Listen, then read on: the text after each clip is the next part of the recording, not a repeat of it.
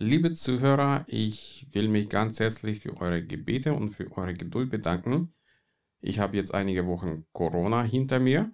Diese Wochen habe ich ganz gut überstanden, ohne irgendwelche Komplikationen oder schweren Verlauf. Da hat Gott mich wirklich bewahrt und beschützt dank eurer Gebete.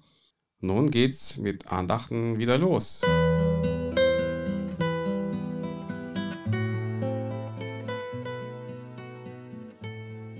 Lebe mit Gott, die Andacht.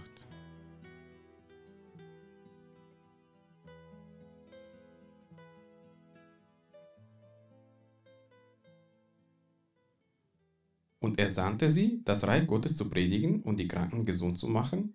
Und er sprach zu ihnen, nehmt nichts mit auf den Weg, weder Stab, noch Tasche, noch Brot, noch Geld, noch soll jemand zwei Unterkleider haben.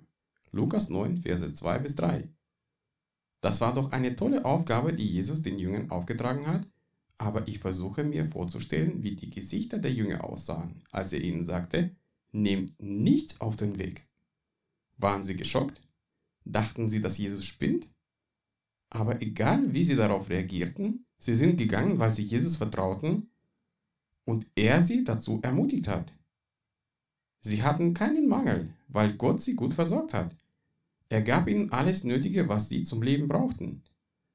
Nun, wir leben in der Zeit der Krisen und viele Menschen haben Angst um ihre Existenz, aber wir als Kinder Gottes brauchen keine Angst zu haben. Denn unser Papa hat alles.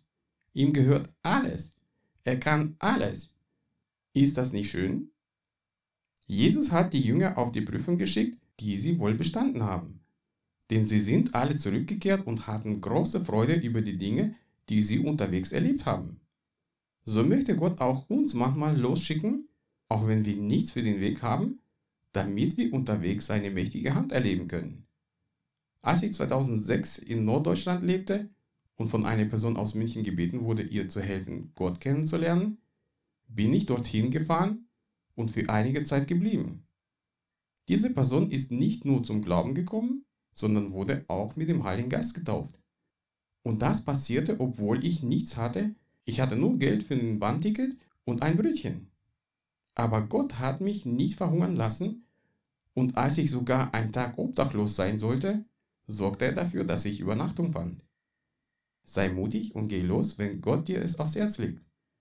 Auch wenn du nichts hast, geh trotzdem los und du wirst Gottes mächtige Hand erfahren. Gott segne dich.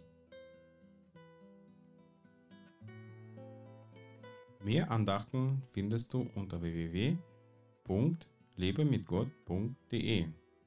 Ich freue mich auf deinen Besuch.